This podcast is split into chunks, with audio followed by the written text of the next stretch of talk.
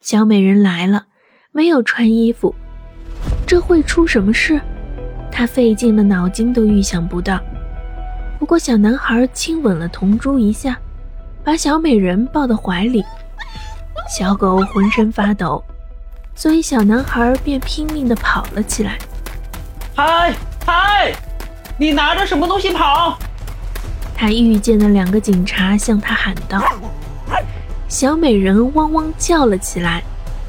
哼，你从哪里偷来的这只可爱的小狗？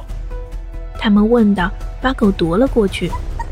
啊，请把狗还给我！小男孩哀声求道。哼，要不是偷的，你可以先告诉家里，叫他们到警察署值班的那里去说。他们告诉了他地址，领着小美人走开了。这下子可麻烦透顶了，他不知道是该跳进奥尔诺河呢，还是回家先把事情讲清楚。他们一定会把他打死，他心想。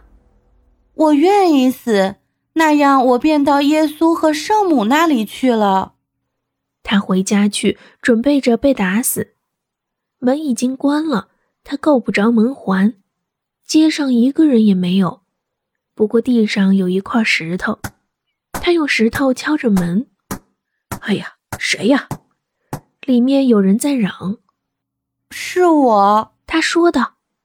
小美人丢了，开开门，把我打死吧。两个人为可怜的小美人吓坏了，特别是女主人。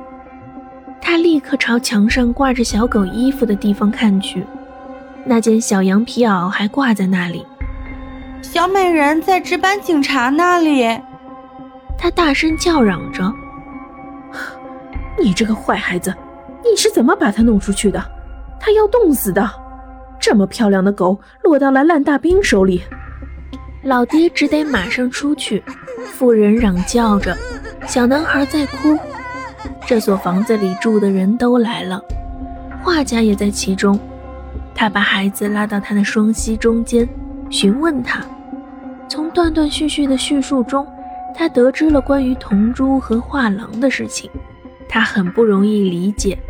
画家安慰了小男孩，向老妇人求了情。只是在老爹从大兵那里把小美人带回来之后，他才满意起来。大家都高兴起来。画家抚摸着可怜的小男孩，给了他几张画。啊，真是些很漂亮的画。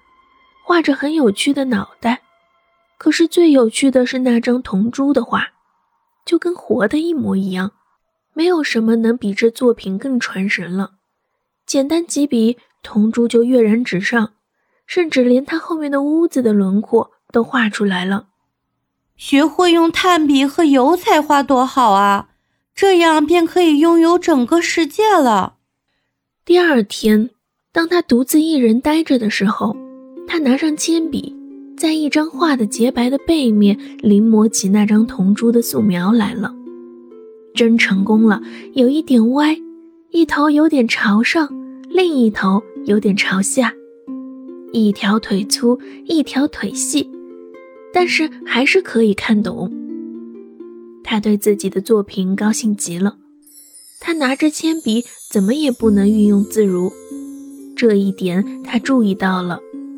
但是第二天，在这头铜猪的旁边又出现了另一头，新画的一头比以前一头好上百倍。到了第三头，人人便都看得出来了。